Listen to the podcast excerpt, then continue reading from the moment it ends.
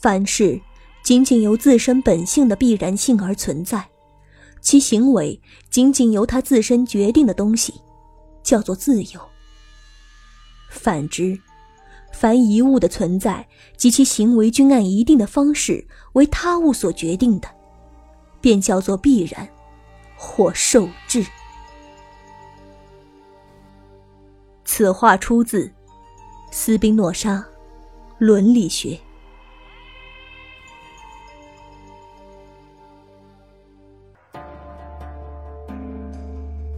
欢迎收听喜马拉雅出品、玉手洗熊猫原著、空无的念为您播讲的恐怖悬疑短篇小说《一个魔晶人的自白》。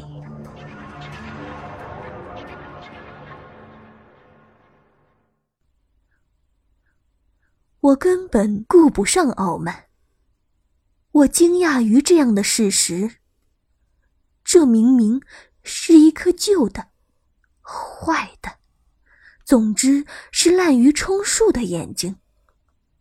为什么这个人却察觉不出，甚至还像戴了一只全新的眼睛那样欢呼雀跃？如果这是真的话，我又将一只旧眼递了出去。那个人仿佛比前一个更加高兴，一路狂奔出去。于是，我递出去的手再也不会颤颤巍巍了。虽然暂时还不明白这里面的道理，但我重新建立了某种古怪的自信。很快，这些废弃的眼睛就让我大赚了一笔，并且从那些惊人的、古怪的事实中，我发现了一条规律：凡是修补的越来越接近完好的，则人们对其的惊异度越低；反而是那些只打磨了几下的，人们则越发为其吸引。其所依赖的时间也越长。很自然的，我将学生们修复好的眼睛再次砸碎，并当做全新的世界兜售出去。如此下去不久，我就重新获得了人们的无上赞誉。但我的欢乐之中。仿佛也塞入了某种古怪的东西，我体会不到一开始的那种毫无杂念的快乐，而是感到有一些道理必须去弄懂。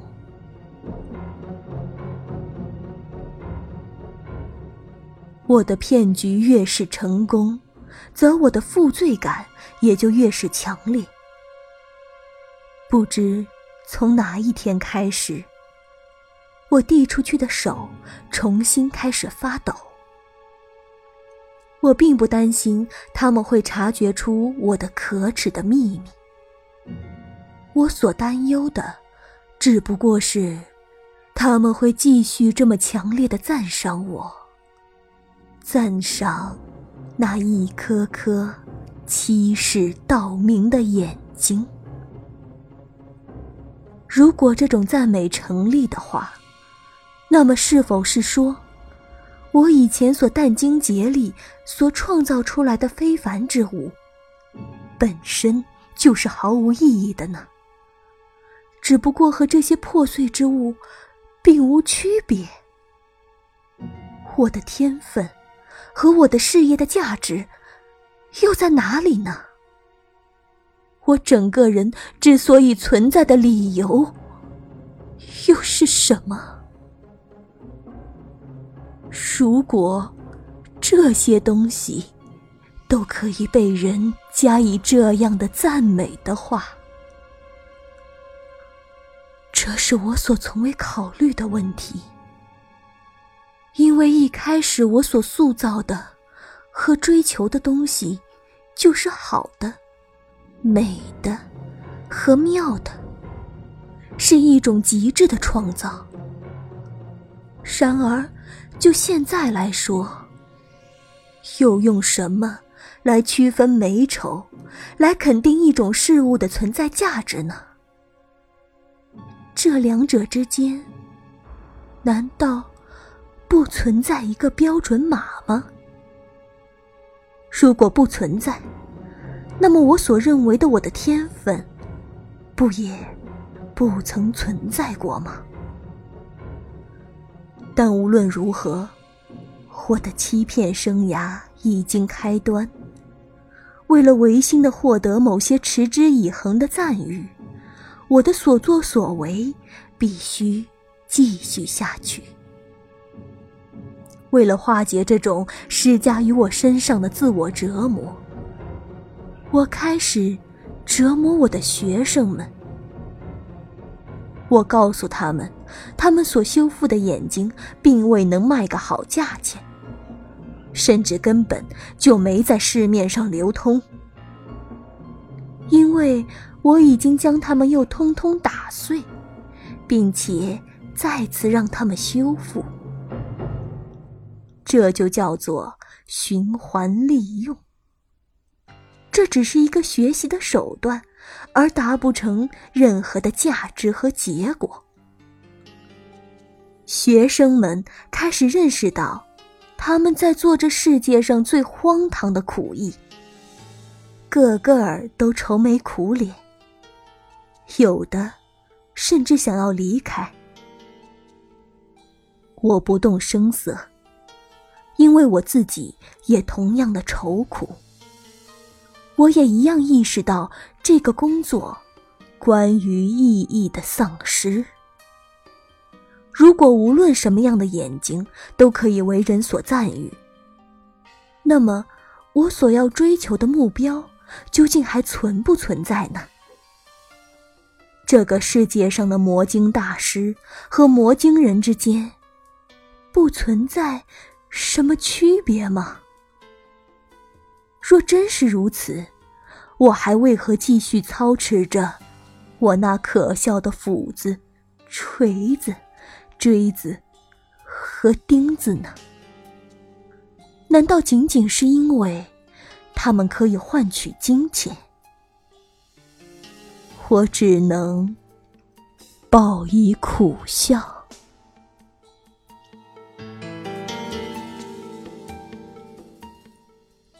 有一天，正当我在继续我那可怜的勾当，正当我在装腔作势中逐渐麻木的时候，听到大伙儿都说这里来了个外人，一个外人。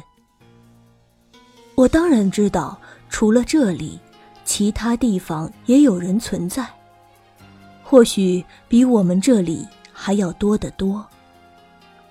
但我从来没有继续想这个问题。我将所有的思考空间都留给了魔晶这项事业，根本没有精力，或者说，我实在不屑于想其他的什么人。但我的那些客户却像发现了新世界那么激动，甚至都纷纷离开了原来的队伍，去参观这个外人去了。我心中替他们感到可笑。我很早就听说外面的人都不会魔晶这件事，而且认为这毫无意义。在我看来。这不过是一种胆怯，并且卑劣的将自己所不会的事情视为毫无价值。这样的胆怯而卑劣的人，在我的思维空间中是占据和停留不了的，所以我很快对他们感到无趣，很快便遗忘了他们。所以，当大家都不再簇拥着我。而投入那个外人的怀抱时，我除了可笑的感觉外，一无其他。嗯，或许这其中还暗藏着一丝嫉妒。您现在收听的是《玉手洗熊猫》原著，空无的念为您播讲的一个魔晶人的自白。作为一个魔晶大师，却敌不过一个外人的魅力。我渐渐开始坐不住了。我愤怒的捏紧手中的眼睛。他未曾修饰的棱角刺得我的掌心生疼。我能感觉到他开始了自我挤压，开始慢慢破裂，慢慢死亡。最后，我的鲜血灌进了那个迷惘的世界。我将和他一起从众人的眼前消失。但是那些贪婪的顾客们完全舍不得我的离开，他们再次冲过来，再次依附于我的羽翼之下。其中有一个热情的冲我招手，召唤我过去。我本想告诉他，一切都得按照次序来，不能够坏了规矩。但是在经历过那个莫名出现的外人的风波后，我只要看到真诚、热情的对待我的人，我的心就难以承受。我必须回给这个善良的人最奇异的世界。我将手中那个废弃的眼睛丢开，但还没等我拿出其他更为精雕细琢的奇异世界。那个人就停止了招手，反而躲到了其他人身后。我惊异于他是这样的善变，心中的怒气又开始聚集。但一个我完全没想到的人，却被他从人群中推到了我的面前。正是那个不合时宜出现的外人。我之所以能一眼认出这是个外人，原因就在于他没有眼睛，他无法看到我们这个由色彩和形状所组成的美妙世界。他缺了眼睛，这个可怕的空洞就在他的头颅上，因而我看了，恶心的想吐。想不到，在我的有生之年，竟会看到这番恐怖的场景。一个没有眼睛的人，也就等于失去了一切。可是，我的这些顾客们，却将这么个残疾的外人，推到我面前来。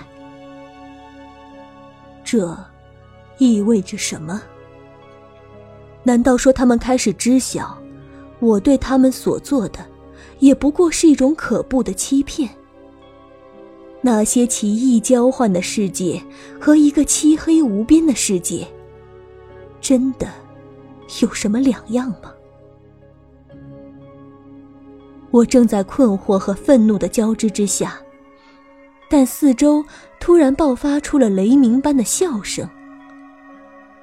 我的脸颊上猛然浮现出了两抹红色。心脏也瞬间开始猛烈的收缩和扩张。他们知道了吗？是这个外人告诉他们的吗？可是，我渗出的汗液滴到了我的眼睛上，我的世界开始出现了变形。我想用手去擦拭，可是我发现我的手。再次变得颤颤巍巍，时间仿佛在这突如其来的笑声中停滞了。难道我作为一个魔晶大师，要一辈子站在这里，化为一座耻辱的雕像，来让人指指点点吗？这时，我感到我的身子撞到了什么柔软的东西上。我将眼睛固定住，这才看到是那个外人撞向了我。他们又为什么去推了一个告诉了他们真相的人呢？难道他们全都疯了？从那个外人的嘴里开始冒出一些叫声。原来外人也有嘴巴呀！我失声的叫出这句话，并立即将这个恐怖的残疾推了出去。原来外人也有嘴巴。不知为何，我的四周开始不断响起这句话，并且语气中充满了嘲讽和轻蔑。而那个外人也一直被推来推去。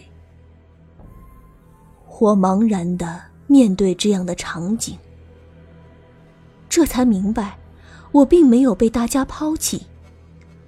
他们所做的一切，不过是要嘲弄这个没有眼睛的外人。我之前所担忧的一切，都不复存在了。我的秘密，既不会泄露出来，而这个外人，也不会威胁到我的存在。但就是在这样一个轻松惬意的场景中，我反而要装出另外一副嘴脸了。我能明白你的痛苦，你的迷茫，你看不见任何事物，而不断的在欲海中沉浮。但是现在，我回头用眼睛扫了扫我忠实的顾客们。但是现在却是你唯一的机会。我能够帮你磨制最适合你的眼睛，好让你能看清这个繁华而残酷的世界。我想，我的谦让和风度一定会让这个外人臣服。而接下来，我就要在他的面前施展我的技巧了。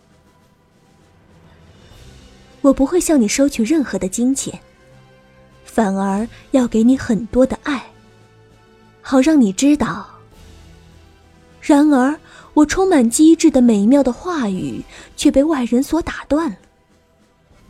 他似乎才回过神来，面对我的施舍，一点儿也不感激，反而就如之前被嘲笑的那样，嘲笑着我这个魔镜大师。哼！蛮人也会产生同情吗？我只不过略一经过这个野蛮的地方，想一看究竟，却不料误入险地，还要去装上什么魔质的眼睛？哈哈，眼睛却居然是魔质的！我第一次听到这种质疑，就像有人在怀疑一加一等于二一样。我再次深表同情。我想，一个看不见任何风景的人，也的确无法体会现实世界的美妙。但是，请您耐心一点只要装上我这精心磨制的眼睛，你就有能力去看清这个世界上的所有事物。这些事物。充满了各种各异的颜色和形状。你会看到这里每个人慈祥的面目。你会看到这世上，并不存在两片完全相同的叶子。你会看到，他并没有领受我的教诲，反而报以更激烈的嘲笑声。你有没有看到？对的，是用你那磨制出来的眼睛，看到在我的眼角里所笑出来的泪水。感谢您的收听，这里是玉手洗熊猫原著，空无的念为您播讲的恐怖悬疑短篇小说《一个魔晶人的自白》。更多精彩有声书。尽在喜马拉雅。